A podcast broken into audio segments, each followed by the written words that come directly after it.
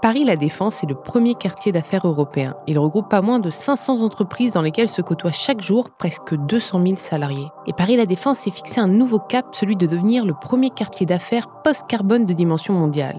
Et dans ce cadre, le quartier vient de présenter Empreinte. Oui, oui, c'est bien le nom de cet appel à projet urbain mixte et bas carbone sur cinq emprises foncières du territoire. Des emprises utiles dans les années 70, mais aujourd'hui délaissées.